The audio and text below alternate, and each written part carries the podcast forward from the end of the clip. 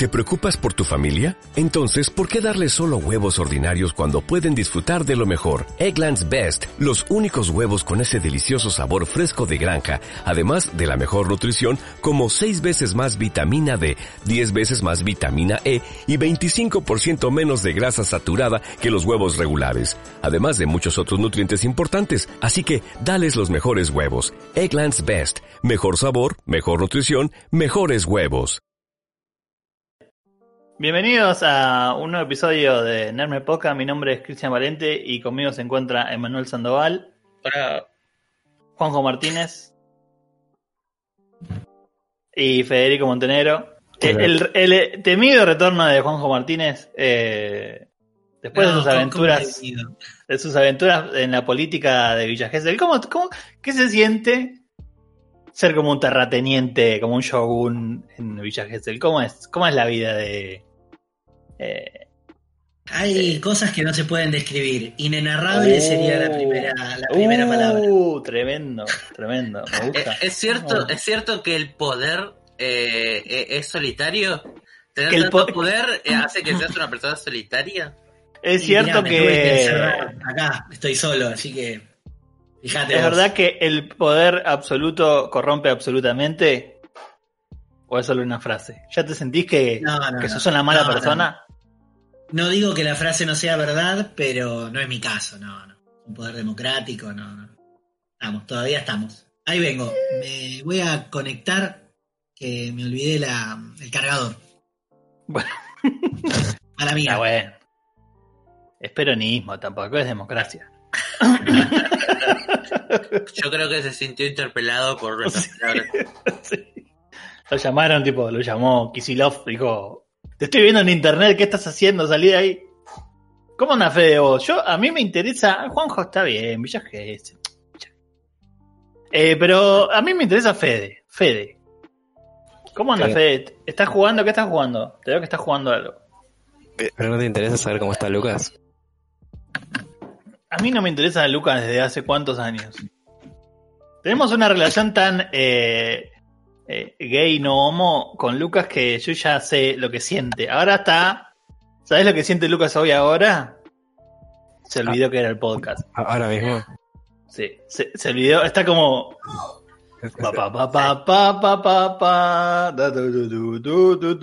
Y después así, uy, el podcast. Igual le Está viendo- mandamos. Está viendo fotos de del, los carts, esos de juguete de... ¿Cómo se llama ese juego? No, vi cómo se llamaba. Mario Kart Cuchi 3D. Sí, algo X. de sí. Cartón, cartonware. Ahí estoy. Eh, bueno, igual, real, real, le mandamos un saludo a, a, a Lucas que tiene coronavirus. Que- que Le llegó la notificación de, de que, está, ¿Es de positivo? que estamos, no, no, que estamos en vivo. Ya le llegó el positivo. Ah. No, pará. ¿En serio le llegó el positivo? Es que sí, porque por, por eh, ya el positivo de coronavirus te da cuando vos estuviste con alguien da cuando, sí, cuando tuviste un contacto estrecho de determinada. y, y bien, tenés está los síntomas, fin, ya está. No te hicieron un PCR, pero está bien, está bien. Joncio igual. Sí. Eh, y nada, extendemos la denuncia a ese lugar horrible donde labura Fede, donde labura Lucas. Eh, de- de- Total, el laburo no es nuestro, así que. total, el laburo no es nuestro, así que lo denunciamos públicamente. En ese medio horrendo donde laburan en negro y los maltratan y la pasan como el orto y los hacen ir en pandemia al lugar. Yo lo condeno porque yo si tuviera, tipo, sa- sabría dónde vive el dueño, voy y lo cago a piña, lo muelo a piña, boludo. Así Eh, que ya porque- sabes, si tenés un medio que se llama como un gentilicio, estamos denunciando. Eh, yo, po- posta, si yo, si yo lo veo en la calle me decís, ¿ese es el dueño de ese lugar? Voy, tipo, me saco la gorra, eh, me saco el buzo y lo cago a trompada por mala leche. Eh, estoy Sos- muy violento, tendría que empezar terapia. Sé, sé que estoy muy violento, pero un siento- poco fuerte. ¿Sos de los que requieren como una preparación para cagarte a trompada? Como, para, que dejo los lentes, me arremango, o te cago a trompada con la mochila puesta, no pasa nada. No, no, no, no, sí, no, pero la preparación tiene que ser mínima, tiene que ser tipo 4 o 5 segundos. Vos en esos 4 segundos tenés que sacarte la mochila. Estamos hablando como si estuviéramos fuera de la, de la secundaria, ¿no? De la salida de la escuela. Te sacás la, la mochila, te sacás la gorra Todavía no terminé, así que. y ahí arrancás, eh, me parece. Yo creo en algo, porque yo, ah, yo he invitado, me han invitado muchas a pelear, y yo respeto mucho em, el, el- el ritual de pelear, o sea, el, ri- el ritual de invitar a pelear y que el otro acepte la, la, eh, ¿no? Como, es como bailar, es como... Exige una satisfacción. Claro, es como exigir la satisfacción. Sí, sí, sí, sí. Yo creo que si el otro no quiere pelear, no habría que eh, iniciar como la, la- la- la agresión. En el caso de. eh, En el caso del dueño de Malpatense, creo que sí se merece una buena cagada trompada por mala leche. Está bien, está bien. Eh, pero, como eh, tipo, este. Carlos Walker, toda esa familia de malvivientes. Eh, pero. Pero yo, ponele, cuando vos jugás fútbol, eh, yo creo que es parte de. que todavía no nos ve mucha gente, ¿no? Sí, ¿O no me importa. No me importa. ¿Esto No, está en vivo? No importa. Eh, eh, Proteger el, el puesto de trabajo de los compañeros. yo creo, yo creo eh, en, en, en el banque de, de nuestra anonimato. De Ah, bien, bien. estas cosas. Todo, esto, todo esto lo decimos nosotros.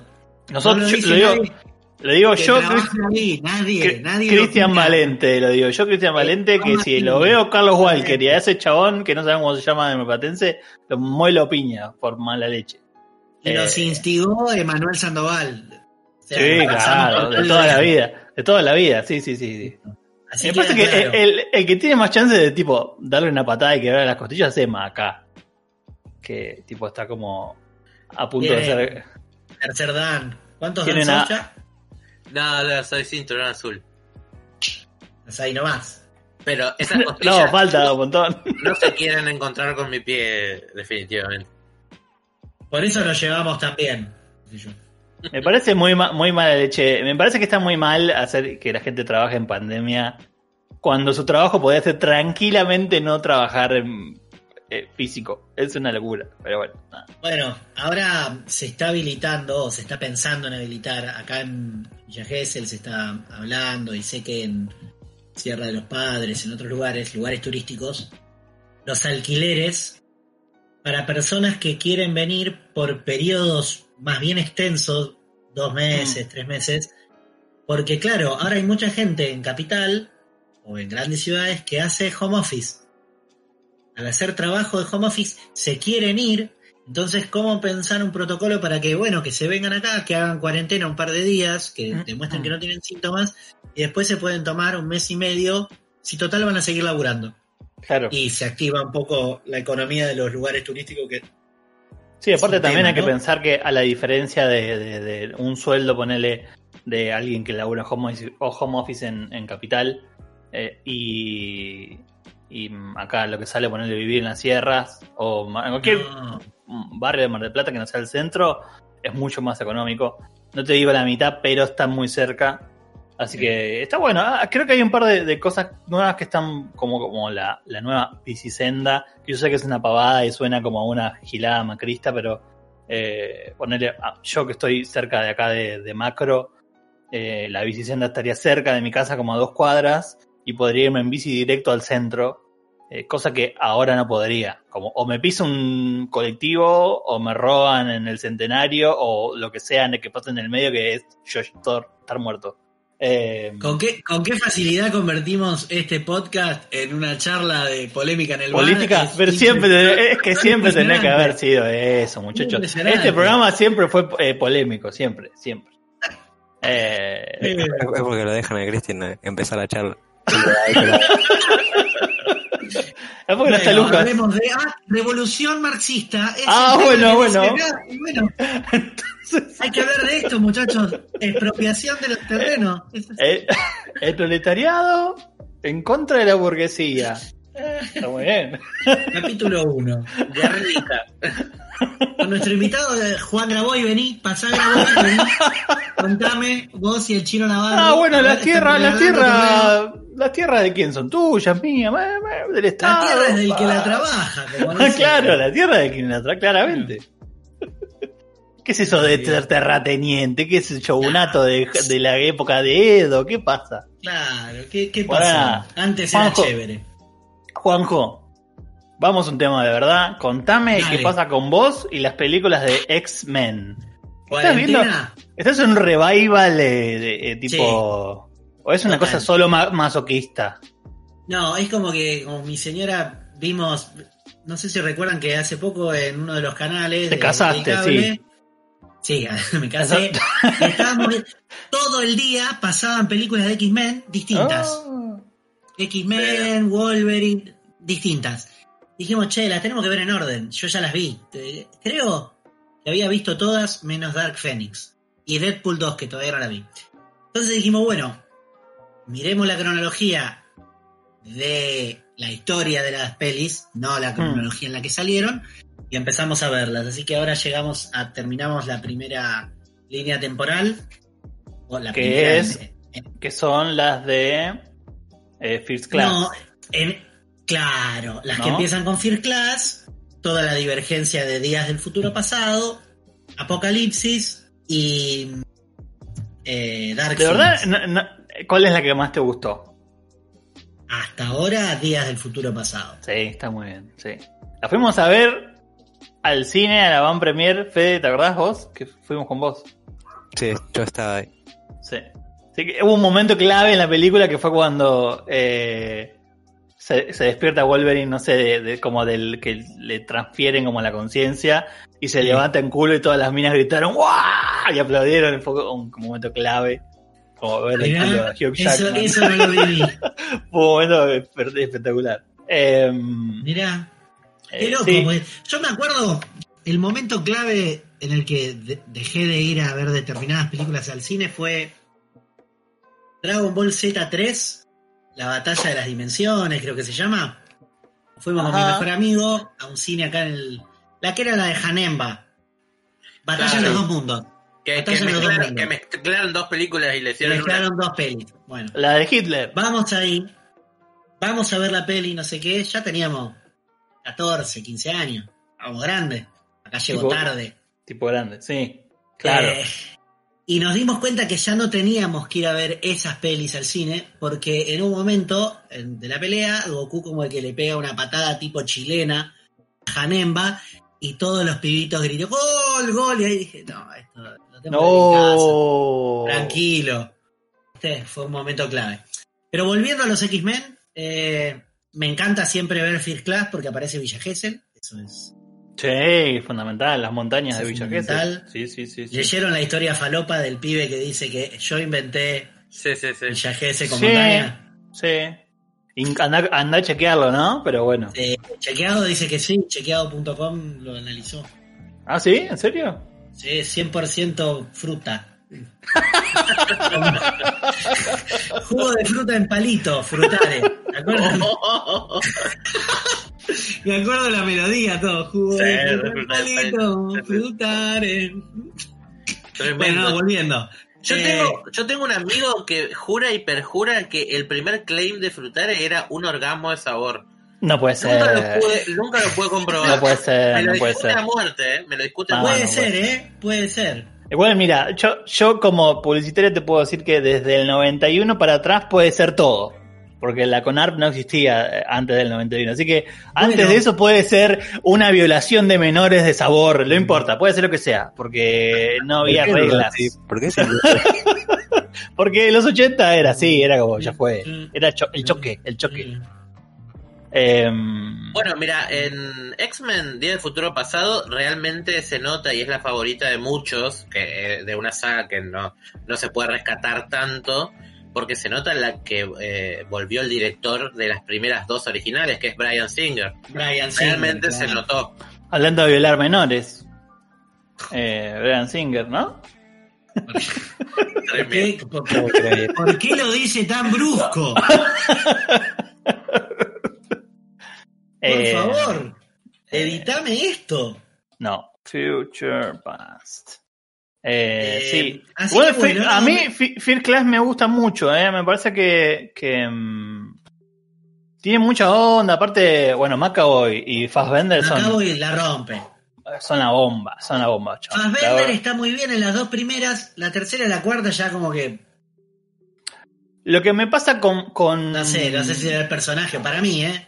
Sí, eh, Acabo y es está, como mal que le pone escrito, onda toda la Eh, peli. está mal escrito Magneto en, en esas dos, en las últimas dos. Fassbender lo que tiene es que en las Parece. películas que el chabón no le gusta el guion, Actúa sin ¿eh? ganas. Sí, sí, sí, sí, fíjate. En las pelis que el chabón actúa cuando el guion no le gusta, es como que acepta, pero después el chabón en el medio del rodaje es como, sí, bueno, mm, como Magneto, ¿estás ele- elevando un estadio? Mm, es como, dale, ponele un poco de ganas, chabón, sea chabón. en la cara, Ponele algo, algo. sangre. Eh, y Macaboy no, me parece que Macaboy siempre el flaco como que te rema cualquier eh, papel. Eh, y, y es más, Sí. es un chabón que eleva la película a un lugar eh, diferente en cualquier película que, que esté el chabón. Em, eh, tipo, ¿cómo es esta? Em, que el chabón tiene muchas personalidades, ¿cómo se llama? Eh, Eh, Split. Split. Y Divergente no es, es. Ah, siempre me la confundo. Sí, esas dos. La, a mí me parece que- Shyamalan. Claro, un, un break, algo así. A mí me parece que ponerle Split, sin Macaboy, esa peli directamente no funciona, no, no, no hay peli sin el chabón. Eh, Sí, en- es muy. A mí me gusta mucho. Yo lo vi en una con Keira Knightley, también no me acuerdo el nombre, incluso leímos el libro en la Facu, eh, que era la historia de una piba que medio como que estaba enganchada con él y lo acusa de, de haberla violado o algo así, o, y- o de haber violado a una mina. y es como una temática en este podcast. Puede ser que. ¿No? Sí, no, vos, vos metiste a Ryan Singer, boludo. Pero el tipo actúa muy bien y se come la película. Macaboy eh, Macaboy es el- la vieja confiable del actor inglés que le eleva la calidad a cualquier peli. Ah, actor claro. de método, de, de que viene de teatro, de, de la nueva generación. Eh, por eso me parece que está re bueno que el reemplazo de Patrick Stewart, otro actor inglés otro actor. de la generación de Ian McKellen y eso, sea justamente un actor inglés de la nueva sangre. está, está bueno eso. Sí. Y bueno, me gustó, me gustó en líneas generales, con una merma importante en las dos últimas de esta línea temporal. Eh, pero bueno, los X-Men me gustan, me, me gustan mucho, me gusta el camino que sigue después, todo lo que tiene que ver con Logan, sobre todo. Y, pero estas cuatro se nota mucho cariño en las dos primeras y ganas de hacerlas, y las últimas dos fue como. mm, Sí. sí, Sí, en las- me parece que está muy bien. ¿Cómo logran hilar casi todo? Más allá de algunas incongruencias temporales con la otra línea temporal y demás, eh, el regreso de determinados personajes, que Striker esté en casi todas o lo mencionen. Digo, siempre hay guiños como que los, va- los voy descubriendo, los vas descubriendo cuando la ves de nuevo. Y dices, ah, mira, este es Striker, este es el abuelo del, del que después lo encuentra a Wolverine. Esas cosas me gustan. Y eh, Macaboy es lo mejor de la peli, del 4. Este, muy desaprovechado el personaje de Apocalipsis.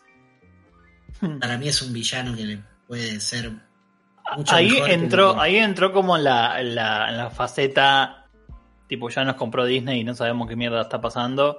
Eh, ¿No? Que creo que desde esa película empezó como este debacle de, de bien que Fox no sabía qué onda, si, si se, como que ya estaban en tratativas para que lo compre Disney, entonces como que la continuidad se iba, se iba al tacho. Después la pegaron con, con Deadpool y como que dijeron, bueno, no, eh, hay plata, acá hay plata, que hay plata. Pero, pero sí, como, como que ya perdieron la fe en la franquicia después Sí. de... eh, con Apocalypse en realidad. Apocalypse, la verdad, que tendría que haber sido directamente una trilogía porque eh, da, da Tiene la mucho. Eh, es, un, es, un- Claro. es como el, el más malo, malo malote de X-Men. Podés, Eh, podés decir que hay Está muchos muy mejores. desaprovechado. Está Me muy parece que es, desaprovechado. es el como que arco. más tiene, más tiene como. e- Es como el Thanos, porque también es como un, un personaje que tiene como historia que está re buena, que tiene como un, eh, un fondo. Sí, tiene un trasfondo mucho más. eh, acá es como, sí, bueno, me despierto de las pirámides y bueno, voy a destruir todo. Sí, con que, con Ah. que termines la primer peli con tipo los cuatro jinetes, ya tenés una peli zarpada. Un Eh, pero bueno, em, yo no vi Dark Phoenix, eh, Dark Phoenix, así que no, no sé si. No me imagino que sea una gran peli, eh, pero. em, creo que es- en esa se debe notar más la, la, la falta de fe en el proyecto, seguramente. Sí, puede ser. Igual a mí me gustó más Dark Phoenix que Apocalipsis.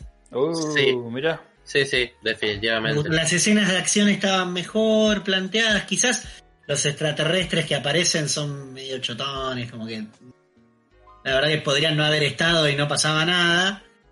Pero la dinámica de personajes, este, un poco mejor que en Apocalipsis fue.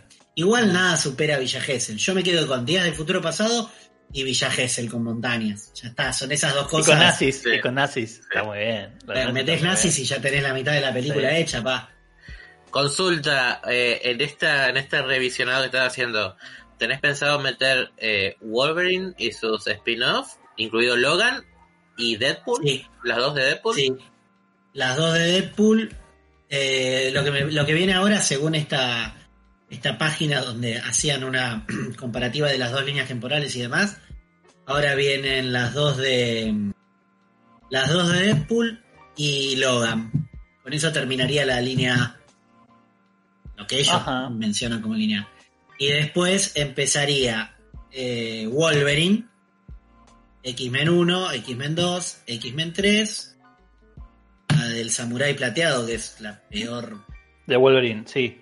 la del universo, y de New Mutants que la meten con, con esa línea temporal, no con la no con la otra.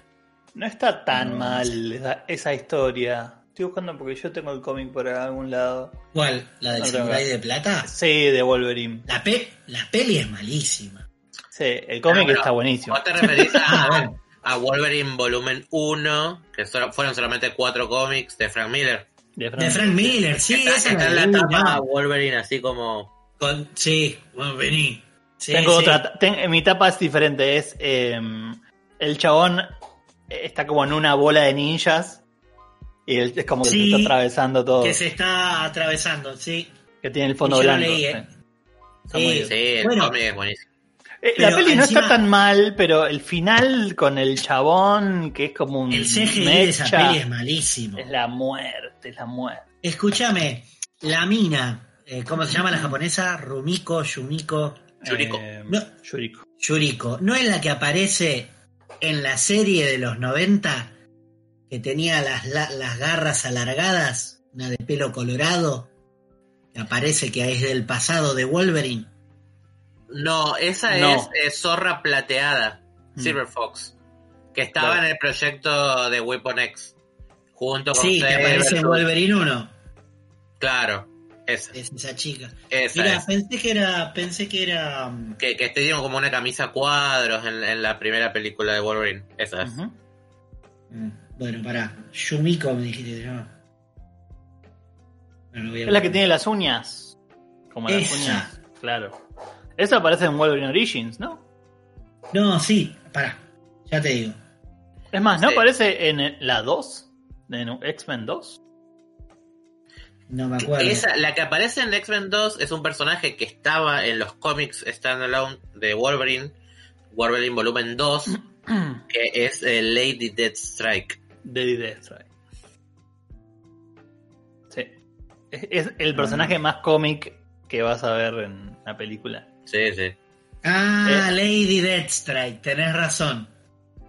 Ahí está.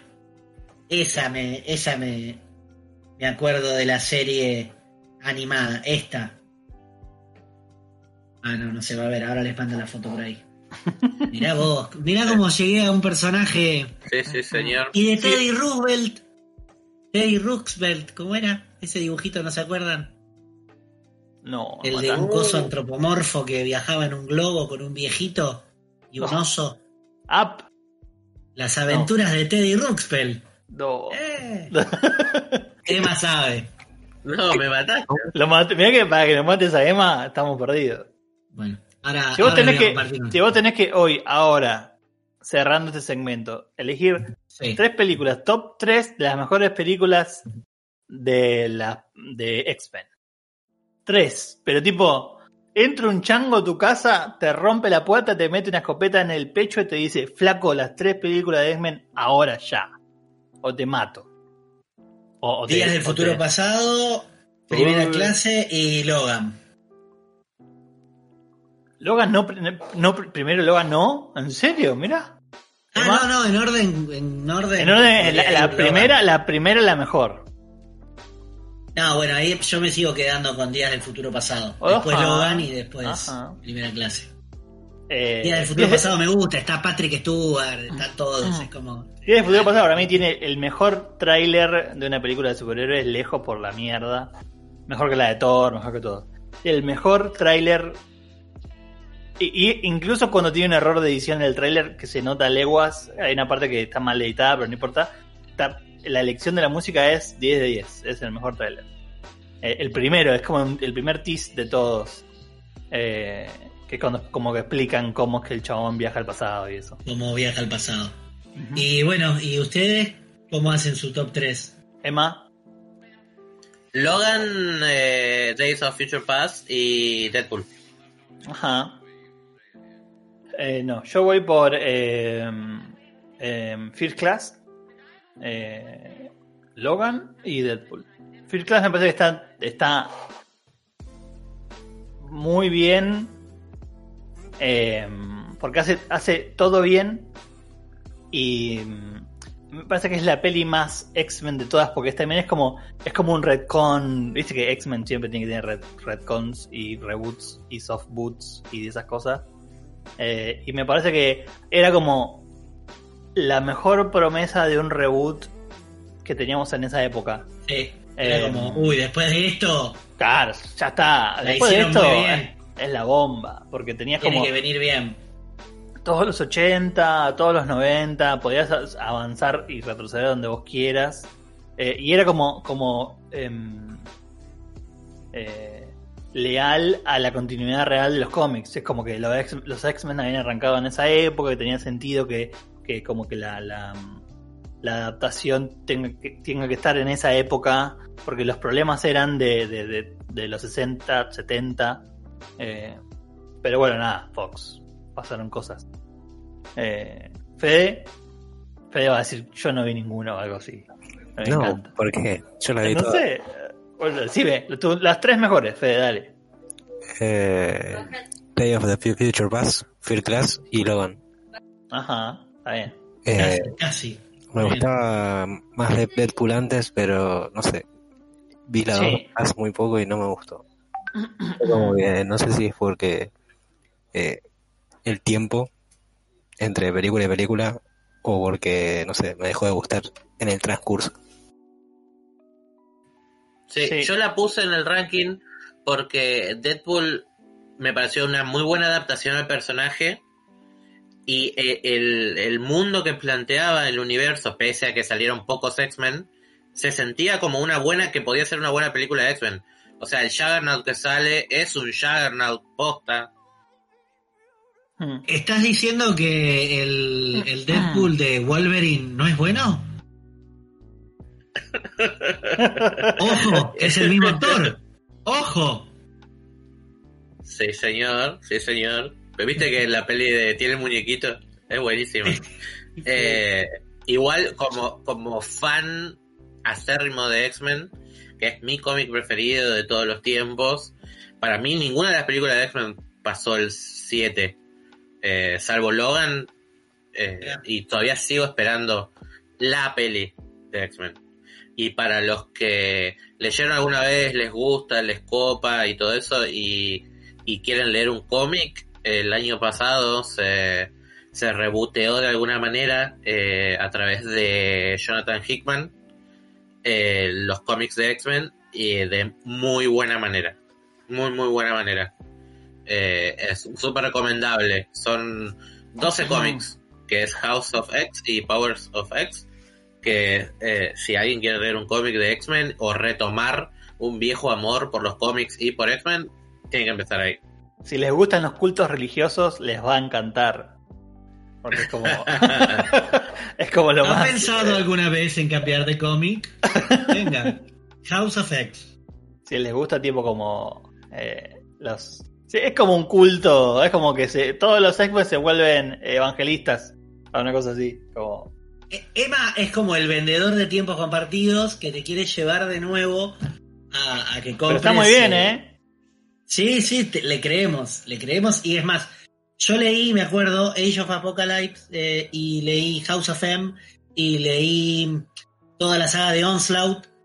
Y siempre me gustó, yo ya lo he dicho esto, mi problema con, con el cómic norteamericano es que mm, es, la continuidad, la falta de continuidad en relación al manga, ¿viste? El manga es capítulo 1, capítulo, me acuerdo cuando veía los super eventos en los cómics, que leías algo y de repente veías un personaje y te aparecía el cuadrito, ver X Factor y entonces te dabas cuenta que había Oh, sí. 700 líneas distintas que convergían en ese momento, pero si no podías seguir X Factor por separado. Era como, ah, hay otra más. Bueno, entonces, Uncanny X-Men. tal, Es como que se, se hace difícil en ese sentido para el que no está acostumbrado, pero está bueno que tengan estas, estas cosas o estos eventos o estas propuestas para facilitar Claro. la llegada o el regreso, ¿no? Imagínate que eh, todo esto que vos decís, que eran siete. Antes de que se reseteara esto, había dos líneas, que era como la línea dorada y la línea azul, que eran dos grupos de X-Men y había un montón de cómics. Se paró todo. Se paró todo durante tres meses, no hubo cómics de X-Men. Y llegó este evento y con un solo escritor hizo estos 12 cómics y solo salió estos dos, esos dos cómics nomás. Durante los 12 números el chabón planteó un nuevo status quo para los X-Men sin olvidarse de nada de lo previo. El chabón inventó una trama que incluye todo lo anterior. House of M, la era de Apocalipsis, la búsqueda de Legión, eh. Molde Maestro, Force, eh, Sí, todo, yo- todo- yo todo me lo que quedé- se te ocurra que está pasando. Me quedé con ganas de leer, no sé cómo será, creo que se llama Sisma. En Schism se Eh, llama. Ah, Sí, eh, sí. Que se pelean Wolverine y, Y. Cíclope. En, Mm. como en, en dos o tres portadas vi eso y era como, uy, quiero saber qué está pasando. Claro, están las dos nunca- escuelas, como la de Charles y la de. Y la de Eh, Magneto. No, no, la de. eh, la, la, la clásica. Y Wolverine se lleva como sus X-Men y hace la de Jean Grey. Ah, claro, la escuela de Jean Grey, sí, sí. Eh, Ujú. Creo que es después de que se muere eh, Javier. eh, o lo mata Cyclops. No me acuerdo. Bueno, Toda esa parte del 2005 al 2012 eh, de X-Men es como. Mejor lee otra cosa. porque es muy confusa. lo que vos decías recién, X-Men sufrió un ninguneo por parte de Marvel porque como se negaban en darle los derechos para las películas de Avengers y todo eso, los Cuatro Fantásticos y X-Men se fueron a jugar a la C. Sí. Jugaban en, en- en cancha Eran de, de como tierra. Martín Guzmán, No, no tenía pasto en la cancha que jugaban. el sacachispas de Tal los cual. cómics norteamericanos. Entonces, casualidad, cuando llegan, cuando compran y vuelven, lo, lo- tienen la posibilidad de, de incluirse en el universo Marvel, paran todo y sacan esto, House of X. Mirá. Lo mejor que, pa- este- que, este que nuevo- pararon fue que pararon los eh, ese intento eh, estúpido de hacer que eh, Inhumans sean X-Men. Como no va a pasar, como dejen de intentar que Inhumans pase, no va a pasar nunca. Nunca pasó. Claro, Eh, nunca pasó. Si a gatas en No, este, en este yo- año eh, funciona X-Men, imagínate intentar que Inhuman sea X-Men. Hay todas, hay todas tramas de X-Men que a mí me, me interesaría saber más. Poner, yo me acuerdo que en ese momento escribía en uno de los blogs de cómics y escribía una suerte de resúmenes de los lanzamientos y yo veía toda la etapa de eh, Cable protegiendo a la hija de Scott como que es la, Sí, la. Mesía claro. Complex o algo así era. Mesías Eh, Complex. Sí, señor. Sí, señor. Y la Eh, historia a mí fue- me, era como que me copaba. Y yo decía, no tengo idea de qué está pasando. No, no tengo idea por qué está pasando esto. Eh, Avengers vs X-Men, esa época, ¿2011? Eh, Es- creo que eh, después de- Civil War. Claro. Durante Ah. Civil War, eh, na- supuestamente nace Yikes. un mutante que iba a ser como clave para la salvación de la raza mutante y era Hope Summers. Entonces, para Cla- protegerla, claro. la mandan al futuro con Cable. al futuro. Cable con la cría en el futuro. Mm. Claro. Y después Ariel Cable Olivetti, se pelea el con todo. argentino, hizo varios números. Mirá. ¿Ves? Bueno, después voy a hablar con vos, Emma, por separado, porque quiero, quiero ponerme a leer algunas cosas. ¿Qué sé yo? Me, tengo una buena experiencia con X-Men, pero eh, eh, discontinua. Hay un reboot Muy que bien. hicieron en el 2002, 2003, que hizo... em, oh, ¿Cómo se llama este inglés? Eh, que hizo eh, Infinite Crisis. Ian McKellen. Eh, no. em, El gran Ah, bueno, Morrison. este Grant inglés, Morrison. Sean Connery. Grant Morrison hizo un reboot en el 2000 por ahí, eh, New X-Men creo que es. Eh, New X-Men, Está sí. muy bien, está muy bien. E- Es de lo mejor que leí. Sí. Tenés que acostumbrarte eso- al arte. El arte es muy raro porque es como, es como muy feo, no sé cómo explicarlo. Es como que son todos Sí, eh, feos. El ilustrador que, que labura con él eh, no, no, no es uno de mis preferidos. La primera película de X-Men, los trajes de la primera película de X-Men están basados en esos diseños. Claro, Los trajes negros, de cuero. de cuero. Eh, Sí, la historia es muy buena. La era La historia es Batman. muy buena. Sí, sí, sí. Y, to- y todo de- de- salió de ahí, de como de eh, el diseño de esos cómics que después se tradujo en la peli y después se tradujo en el, en el tono de las pelis de Batman. Y de, De las y de películas. ahí para adelante. o sea, por ese cómic eh, todo es dark and greedy y eh, nada. Eh, le bajan como el, el brillo a todo. La patrulla X. Y bueno. Pero bueno, vamos a un... Estos a son los Marvel Gold. ¿Cómo? Qué grande. Estos ¿Ves? son los Marvel Gold. Un que boxing tiene que hacer España, este muchacho. Un. ¿Qué estamos haciendo acá hablando de Martín Guzmán, de Montenegro? Mirá lo que tiene el chabón. Lo tiene con celofán, papá. Pobre Montenegro, loco. ¿Quién es Martín Guzmán? Un- Ministro Uno que juega la pelota. Saca chispas. claro. El que te negoció la deuda. Fedo, dale. Trabajás en un medio. Yo solo hago fotos. Eso, eso es un prejuicio. Porque Legalmente no trabaja en ningún medio. Quiero cobrar mi. ¿Cómo se llama? El, el IFE no, el que le pagan el sueldo a los empleados. Eh, El, El, AT- ATP. eh, el ATP. El ATC. A todo ritmo. A todo ritmo. A todo perro. Si quiero pagar mi monotributo. Maldita sea. Emma, sacame de acá y contame, contame qué pasó con Nintendo, qué pasó en este em, aniversario de, Mario eh, y por qué yo tendría que estar enojado con Nintendo, porque siempre hay una razón, no importa cuándo. No importa que cuando estés escuchando este podcast.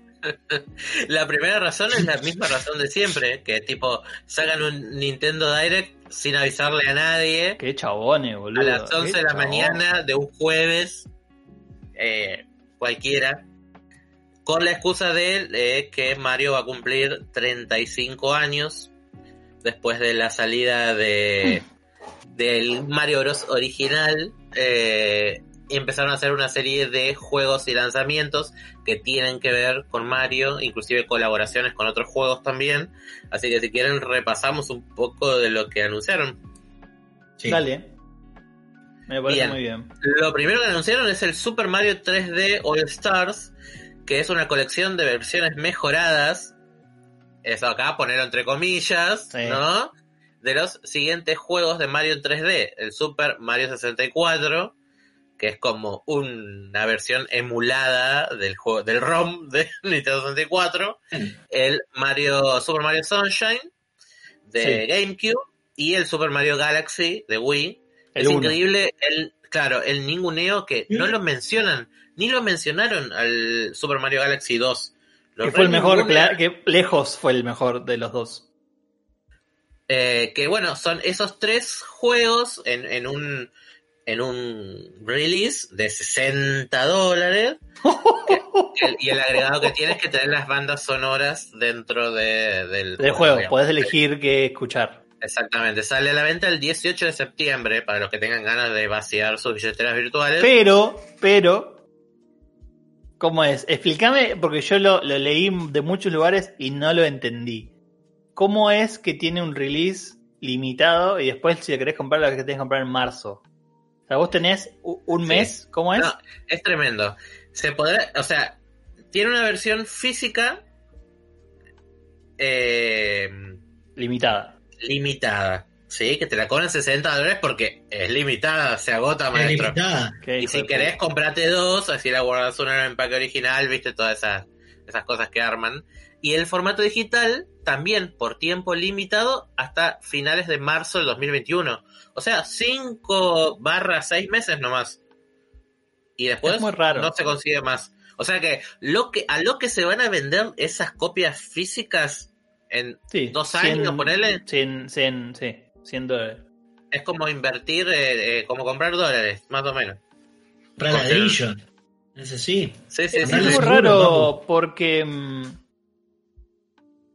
mi, mi insight de, de marketing es que em, los, todas las entrevistas que yo investigué sobre el tema de, los, de los remasteres, de los, los, eh, los remakes, eh, los remakes no, los remasteres, las versiones colección de o re- remaster de, generalmente son acciones de marketing porque los, los, el producto en sí no te deja plata, no te deja casi nada de plata, como que la, la, la inversión que vos pones te vuelve y estás a mano, nunca em, como te vas a llenar de guita haciendo eso. Lo único que haces es Ah. como una, una, mm, una forma de reintroducir el producto al mercado, o sea, de, de tipo tu marca vuelve a estar en circulación, em, generás como... Con poco em, gasto. Claro, e- e- es más como un stunt publicitario y además vos probás si el producto es viable de tener una inversión. En realidad lo que vos estás haciendo estás demostra- demostrando a los inversores de tu compañía que tu producto, que vos necesitas que ellos inviertan, todavía es viable de inversión. Eh, fíjate que, por ejemplo, cada vez que hay un remaster, a los dos años siempre hay un remake. Juego nuevo de la. O hay un remaster y después anuncian al año o a los seis meses que van a hacer un juego posta. Eh, en el caso de Nintendo es muy raro porque los chavales no anunciaron nada de Mario eh, hace mucho y entonces es raro la, la- la estrategia de Nintendo. Nintendo es muy raro en todo siempre, ¿no? Desde, desde que salió la Switch se da lujos de ser más raro todavía porque encima que es raro tiene plata. Entonces es como el doble de peligroso. Eh, Es como el Ricardo Ford de los videojuegos. aparte hay que entender que Nintendo en este año solamente sacó eh, Animal Crossing, no sacó ningún otro juego, ni hizo ningún anuncio, ni dio ninguna fecha de release date de nada. Es como que los chavales sacaron Animal Crossing y dijeron, ¡buah! Listo, papá. Olvídate. Deja- no, pero voy a sacar. hasta diciembre. No, no me toques, no me toques, salí. Eh, eh, es lo más extraño de este anuncio. Primero que tenga un release date limitado. Es súper raro, porque no pasa nunca. Eh, Y menos en el mundo digital. y menos ahora, porque en realidad va- vas a romper el mercado. Porque lo físico que, está bien para que lo colecciones y todo, pero vas, vas a hacer digital. que, que GameStop se quede con las copias y las revenda al doble. Es una locura, no tiene sentido. Eh, así que me, me- me parece raro la, la- la estrategia de, de lanzar un juego eh, en, en este formato y que no tenga eh, una, una estrategia detrás. Porque igual Nintendo siempre suele ser muy raro, ¿no? Con sus, sus relanzamientos de juegos viejos, como que los chavales nunca tienen como una idea clara. Como que todo, cada vez que sale una consola te cobran el juego de nuevo. Cada vez que sale un ROM de un juego que vos ya tenés en cassette, lo tenés que volver a comprar. eh, y como que el eShop no, o sea que como que el eShop que vos compraste del Mario All Star, por ejemplo, que es de Nintendo, de, de Family Game, eh, lo tenés que volver a comprar de nuevo cuando compras una consola de nuevo. Es, es una locura. Eh, Creo que el, el de Astros está en esos anuncios, ¿no? También, Emma. Sí, señor. El siguiente anuncio que hicieron fue el eh, All Stars, que es el, el clásico título de, de SNES, ¿no? Que traía como esas versiones mejoradas de el primer Mario, el de Lost Levels, el 2 y el No. 3, que eran los que habían salido en Family En su momento para NES. Sí. El Sí. 2 que acá nosotros no lo vimos nunca. En los levels es el, el 2 japonés. No Eh, sé exactamente. Yo sé que el Eh, 2 no. acá no ni se vio. El 2 acá El, fue. en los levels, en los levels es el 2 japonés que acá salió con el nombre, acá en, en Occidente salió con el nombre de 2, pero en realidad era una versión del Doki Doki Panic. Ajá. Por eso era ese que después, sacaba la, ese que sacaba las. eh, como como la- las frutas o Del la- piso. no sé cómo- esos tubérculos y los los tubérculos lanzaba. del piso, claro. Ese juego en realidad era otro que se llamaba Doki Doki Panic, porque en ese momento habían pensado que el Mario 2 era muy difícil para el público. Tenían los dedos, los dedos pulgares opuestos y no podían. Soy occidental, no puedo. Ah. Quiero y así cerveza. nacieron los tutoriales. Y las Claro. indicaciones en pantalla, bueno, todo eso que tenemos hoy en día en los videojuegos. En este caso, el Super Mario All Stars, eh, en realidad no te lo cobran directamente, o sea, vos tenés que estar suscripto al servicio online de Nintendo Te Switch. cobran todo el resto del año. Te Exacto. y ahí entra dentro del catálogo de SNES. Qué grande que son. Así se hace negocio. Después, lo otro, lo más oneroso, es el, el Mario Kart Live Home Circuit, Vamos. qué- que es básicamente un Mario Kart que te vende a Mario con el kart físico Qué genio. como un juguete con una camarita. Entonces, esos accesorios que te vienen, vos te creas el circuito dentro de tu casa y reacciona. O sea, si a vos te tiran una cáscara de banana o algo así en el juego, eso te venden, pero más grandecito, con una cámara. eh, reacciona el juguete. Si a vos te detienen, el juguete se te para, se perdés el control. Y ¿Cómo es Mario Kart? Eh, Mario Kart Live Home Circuit. Lo voy a buscar, lo voy a buscar porque quiero que lo veamos. Para en este momento, que Lucas está tratando de vender cartas Magic para llegar a los 100 dólares que va a salir ese juego. Yo te cuento un, tru- un secreto que en la casa de Lucas eh, es imposible, es inviable jugar a eso. Tendrías que bajar a la calle para jugarlo porque eh, tenés que tener como un lugar más o menos grande para usarlo. Me parece a mí, ¿no? Sí. Por lo que veo en el video este, tenés que tener como un lugar más o menos más o menos grande. tipo 3 hectáreas, digamos. No, pero tipo 50 metros cuadrados, por lo menos. O sea, en un departamento de, de, de tres ambientes, no sé si en- entra, ¿eh? Bueno, Eh. bueno, veamos qué pasa. Un poco de imaginación y unas rapitas, algo.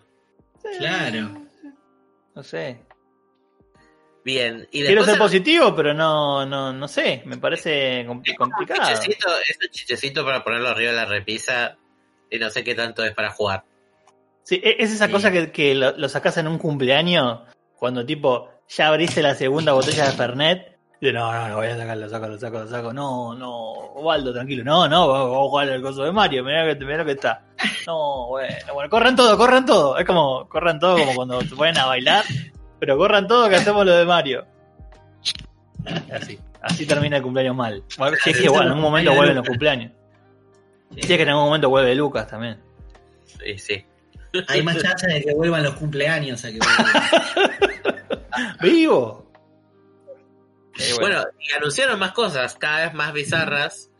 Eh, otra de las cosas que anunciaron es una nueva versión del Game Watch. ¿Se acuerdan de, de- de los con pantalla líquida. Exactamente. eh, Tremendo. sacan una versión remozada que trae un par de boludeces más, pero básicamente. ¿Tiene lo reloj? Tiene reloj. Tiene reloj.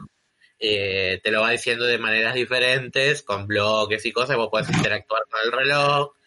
Eh, pero bueno, nada, sale eso. Ah, para el coleccionista, para el que le gusta gastar plata en Nintendo, está ¿Cuánto muy sale? bien. Eh, no tengo acá el precio. 300 dólares. Pero Pero- solo lo podés comprar de lunes a martes. Esta no. No, si está nubladito, si no está nubladito. Qué mal. ¿eh? Qué mala Qué gente que son, ¿eh? Qué bien que lo hace. Y no, y no, y esto no termina aquí. También anunciaron el eh, Super Mario Bros. 35, que es básicamente qué pasaría Oh, si no, vos no me digas que es. No me- digas. mezclas un Mario, No con- me digas Fortnite. la metodología del Tetris 99. Ah, sí. Entonces tenés 35 jugadores jugando a la, a la misma pantalla del Mario 1 y vos haces cosas y vas eliminando hasta que queda un solo jugador. Como el Tetris 99. Que tenés como todas las pantallitas de los otros jugadores y ellos si sacan una estrella te tiran un coso y vos te morís y te vas, se van eliminando. Un estrés visual, chabón, tremendo. Sí, Pero bueno, lo sacan. Un canto a la epilepsia es el subtítulo. sí. Mal, mal, mal, mal, mal. Sí, la, idea, la idea de, de- de que vos, eh, tipo, matás una tortuga y le aparece al chabón de abajo está re buena, pero después la implementación es como... mm, Y claro, pues si no es re caótico y no tiene ningún tipo de lógica. Este video que yo estoy viendo acá es como... ¿Viste lo que es? Es un Sí. estrés, chabón. Es muy, muy raro. Después también, lo último, en, en- en lo que es lanzamientos, anunciaron el Super Mario 3D World y eh, con el Bowser Fury, que era como este juego multijugador que había salido para la Wii U, que tenía como este modo cooperativo en línea. Eh, así que bueno, le agregaron un par de niveles, qué sé yo, y va a estar disponible el año que viene en febrero. Que también viene con sus eh, amigos. Si querés gastar un poquito más, te Siempre compras se puede gastar un poquito más. Yo banco Nintendo porque ellos siempre dicen que son primero una compañía de juguetes que una compañía que hace que una compañía de videojuegos. Claro. Claro. Así que eh, eso es excusa para venderte eh, cosas. ¿Y eso del cartón? ¿Te armabas tus cosas? Nunca más. No hablamos de del agua en, en este podcast. Ah, no, no. No se menciona Labo. No se menciona nunca más. Es como Labo Lo- cuando- Lo único que, que Lucas no compró ni, ni eh, tipo eh, mandó Trató de pedir. hacer, boludo. Robaba las cajas del chino, me acuerdo. Yo no, yo puedo hacerme mi propio Labo. Yo lo vi, Por el Lucas. yo lo vi, lo vi ratonear. ¿Qué haces con esa parte? No, lo nuevo de Nintendo, ¿qué? ¿De qué hablas? Lo bueno es que en el funeral de Lucas va- van a ver eh, anécdotas re divertidas, ¿o no? Como. ¿Por qué ¿Se acuerdan cuando le robó cartones al chino? ¿Qué? Eh. Cuando pidió, cuando pidió la empanada en milanesa. De verdad. No, ser eh, una, una denuncia sanitaria. Fede está re enojado con eso de la empanada de milanesa. Nunca nos lo va a perdonar. Y la de calabaza eh, fue peor. No, lo peor fue que te comiste la empanada mía y me dejaste esa de calabaza. Eso es imperdonable. ¿Y de qué era la tuya? ¿De carne? No me Sí, acuerdo. sí, era de carne. Mi- mis crímenes culinarios no los recuerdo, solamente los otros. No me acordaba de eso. Yo me acuerdo de haber una comida una milanesa. Ya. ¿Es, es lo que ustedes piensan que es una empanada de milanesa? Eso, literal. Es una tapa de empanada sobre una milanesa. No tiene mucho, no tenía ni, ni siquiera Bien. que estaba cortada, nada, era eso. Muy malo. Ah, mirá, eh, Mario Sunshine. Mirá qué bien. Sí, señor. Eh, sí, eh, es- ese es el que está incluido dentro del pack este de tres juegos, que es el Super Mario 3D All Stars. Ahí va a estar Ajá. el Sunshine, el Galaxy y el Mario 64. Muy bien, ¿eh? ¿Qué va a hacer? ¿Nada más? ¿Eso es, eso es todo? Sí, después nada, un montón de, de cosas de co-branding, con Splatoon, con Animal Crossing, eh, venta de merchandising con el número 35, lo que quieras, Lo que dé, lo que dé. todo, sí, todo sí. la carne. Media, calzoncillo, sí. Está bien. Eh, Monopoly, el Monopoly. Y este, debo confesar que si tuviera, lo compraría, que es el Lego que viene con la NES, que armás con Lego, armás la NES, la tele, el cartuchito, y la tele tiene como una manijita y vas moviendo el, a Mario en la tele. Viene la NES con el cablecito, el joystick, todo para armar de Lego. Impecable. Ajá. Muy bien, ¿eh? Leo siempre eh, hace las cosas bien, Bien. con estas cosas, sí. Bueno, creo que eso fue todo lo de, lo de Mario 35. No sé si quieren agregar algo, si no. No, no, lo que es. Mario ya sabemos que It's a me Mario. Sí. No Ahí hay mucho más de- que agregar. Mm, Lo de los soundtrack. Sí, es como. ¿Por qué esto no está en Spotify? Pero bueno, ¿qué vas a hacer? Eh, Eh, son preguntas que Juanjo, nunca ¿estás listo. ¿estás listo para Final Fantasy XVI? Y Ese como que estoy ansioso. Se viene, ¿eh? Se viene. Para, para los fanáticos, les voy avisando que eh, se viene la Tokyo Game Show, el evento de videojuegos. Al que Eh, vamos a ir cuando al- el corona nos lo permita. Claro, La pregunta de este segmento es: ¿qué esperamos de Final Fantasy, Final Fantasy XVI? ¿Qué esperan ustedes de Final Fantasy XVI? No es lo mismo que eh, Project. eh, ¿Cómo era? Atila. ¿cómo es? Atia. ¿No es lo mismo que Final Fantasy XVI, Project Atia? ¿Eso está confirmado, sí o no? No está confirmado todavía. Listo. Entonces, Sí. de nuevo, ¿qué esperamos de Final Fantasy XVI? Y debe ser el mismo motor. Pero seguro. Seguramente eh, ese Project Atia tiene más pinta de ser un eh, tech demo Mm. que un juego real. Sí, como fue el de. El de los. ¿Cómo se llamaba? El. filo- algo de los filósofos, no me acuerdo el nombre. El video ese que había una chica con capucha. Agnes Philosophy. Agnes Philosophy. Que era un video de muestra.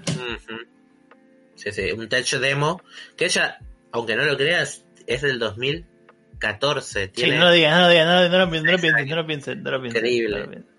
Mierda. eh, lo que sí se sabe es esto: Tokyo Game Show 20 del 24 al 26 de septiembre va a ser tres días, obviamente todo online. Eh, ayer Square Enix presentó su agenda de, todos los juegos que va a presentar eh, a, a lo largo de los tres días y entre todos los títulos que va a presentar hay cinco títulos que se los guardaron y solo es una pantalla negra que dice Coming Soon. O sea, hay cinco títulos desconocidos. De esos títulos desconocidos hay dos títulos que van a ocupar todo el día uno de la conferencia. O sea que son juegos grandes, ¿no? Esto en la misma semana en que se crearon dos cuentas en Twitter de Final Fantasy XVI.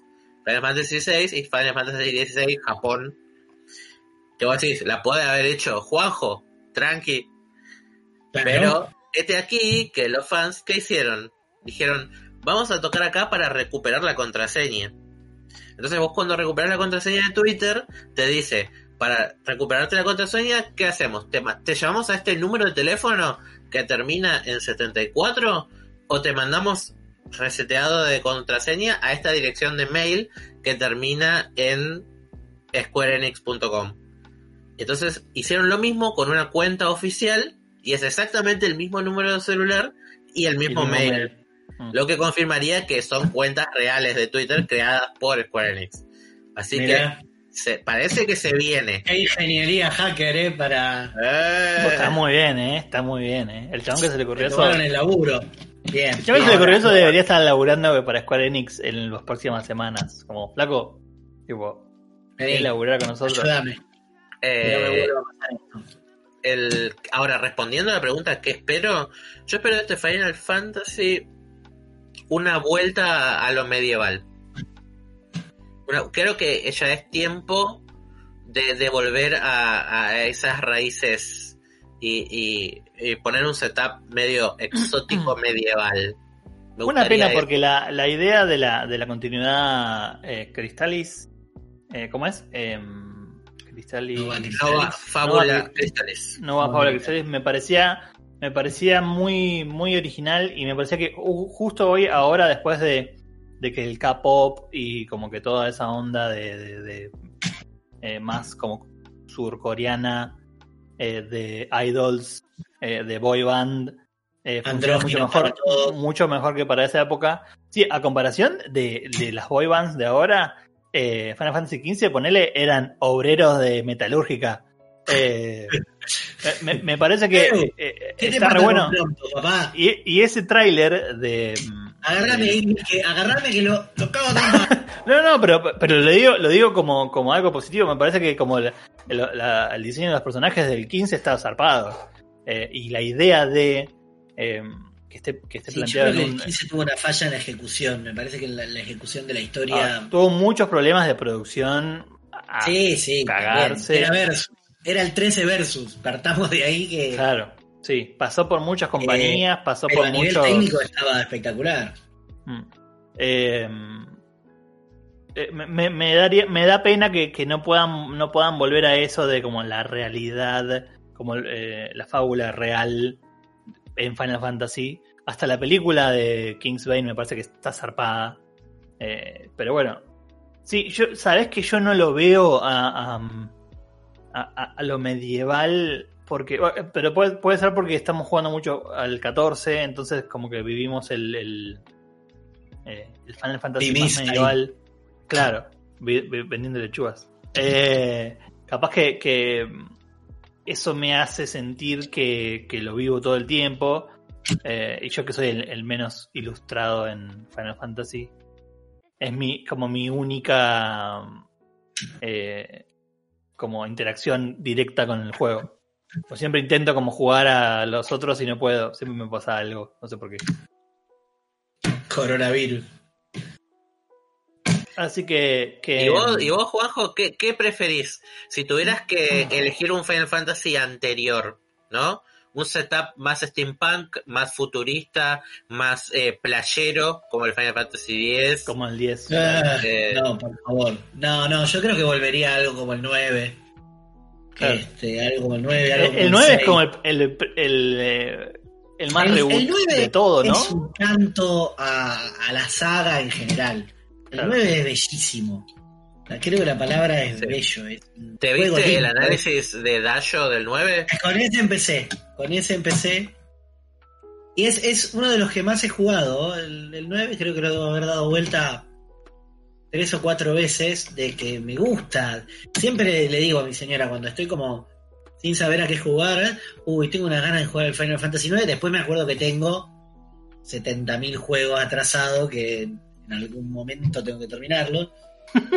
Eh, pero el 9 es muy lindo, yo creo que con la capacidad técnica que se tiene ahora, un mundo como ese sería espectacular, pero bueno, hay que, hay que ver que igual para mí el punto más flojo de los Final Fantasy últimamente está en la trama.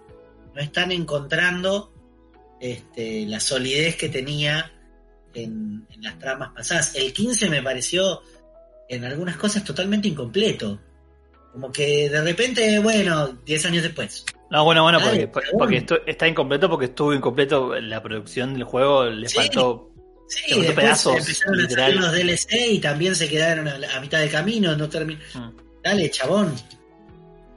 Sí, no Sí. llegaron a cumplir con cosas de, de, de- de la producción como había DSLs que explicaban cosas. Creo que también como el- el- la, la parte multiplayer también explicaba cosas de la historia. Sí, está, está bastante... em, eh, tuvo como un, un- una producción tumultuosa desde el 2010 en adelante eh, Square, eh, que, que recién viene retomando como envión gracias a, a que el, al 14 le está yendo bien y que esa plata hace que, que, que volvieron a tener como confianza. De nuevo, como yo decía hoy, ah, lamentablemente los juegos últimamente están más pensados como que eh, en los inversores de Square Enix le guste y se sientan confiados y que eso haga que puedan invertir más plata Que pongan y plata, que- claro. y que gracias a eso puedan hacer mejores juegos eh, que, que lo que piensa la gente. Eh, pero pero Por bueno, lo y- pronto, lo único que se conoce del 16 es esa imagen conceptual Con que se dio a conocer, eh, que habla un poco de un setup medio medievalesco, sí, medio castillo. Mm. Hay que ver si es más medieval, medieval clásico, más medieval tipo eh, fantasía más oscura, tipo mm, eh, no digo, no quiero decir Dark Souls porque es muy específico, pero más, más tipo Witcher, no tanto medieval eh, Final Fantasy XIV. Eh, porque Sí, está la, un- la- la chance de que sea algo así también. medieval, medio político, eh, me parece que, que está bueno como en, en su momento el 8 tenía la trama de los Gardens y las Mm. Sorcerers y los Gardens tenían- cumplían como una función militar dentro de ciertas políticas, pero eso llevado a otro contexto puede llegar a ser muy bueno. ¿Y vos, Fede? ¿Qué pensás del, del 16? Y eh, yo no tengo una eh, opinión formada del Final Fantasy, porque el único que jugué fue el 14. O sea, es como... No, no tendría ninguna temática para elegir, para decir, bueno, eh, debería ser más como el, el 7 o más como el 1. Eh, por ahí esperaría que eh, fuera más parecido al 14, pero porque a mí me gustó mucho eh, todas las expansiones del 14 Mm. como Sí. para tener algo que para jugar en, eh, de un solo jugador, digamos. Ahora, Si, Juanjo, si es que sea de, un jugador, ¿eh? Que, que es lo que la- mi pregunta, ahora, después de esto, eh, les consulto, después de lo que diga Emma. Pero, ¿qué se imaginan que sea em, una historia de un jugador, de varios jugadores, o un servicio, o algo en el medio? Porque yo no sé por qué tengo la idea de que va a tener un componente multiplayer que al principio no lo van a querer contar y después, mientras vayan pasando los trailers, va a ser más obvio que, que va a ser más como el Avengers o como el Destiny o como el. El Y- y capaz que sea- Gotham capaz- Knight. Capaz que es algo más como tipo LAN, tipo salas, y no como un MMO. Como invitar a tu amigo a jugar una partida de algo, o compartir la partida entre los dos. Por eso nunca pasó. En el 15, ¿no? En el 15 no, no, no tenía una El cosa 15 multiplayer. tenía un modo multiplayer que era el Comrades, que salió como DLC, después eh, que ya es un standalone ahora, es un juego nuevo, que vos te creas tu avatar y podés jugar con tres eh, compañeros más. Es cooperativo de A4 y vas a hacer misiones, cacerías y cosas así. Y tiene su historia de que está como pegada a la trama del juego principal. En un momento ves a Noctis, porque en realidad vos sos como para recuperar tu ciudad natal. Un soldado. Como un- Eso es como un glaive, viste, de los Mm. chabones de la peli de, sí, de Kingsley. de Kingsglaive. Eh, y en teoría vos estás entrenando para eso. Entonces en algún momento ves, ves, eh, interactúas con Noctis. Eh, puede llegar, puede llegar a ser como un tease de algo que quieren implementar ahora, de que haya como su sector que sea cooperativo. Por algo también sacaron el Crystal Chronicles, que también apunta a eso, un cooperativo multiplataforma. Entiendo a lo que vas de decir como qué otra cosa puede eh, adaptarse la franquicia en esta nueva entrega.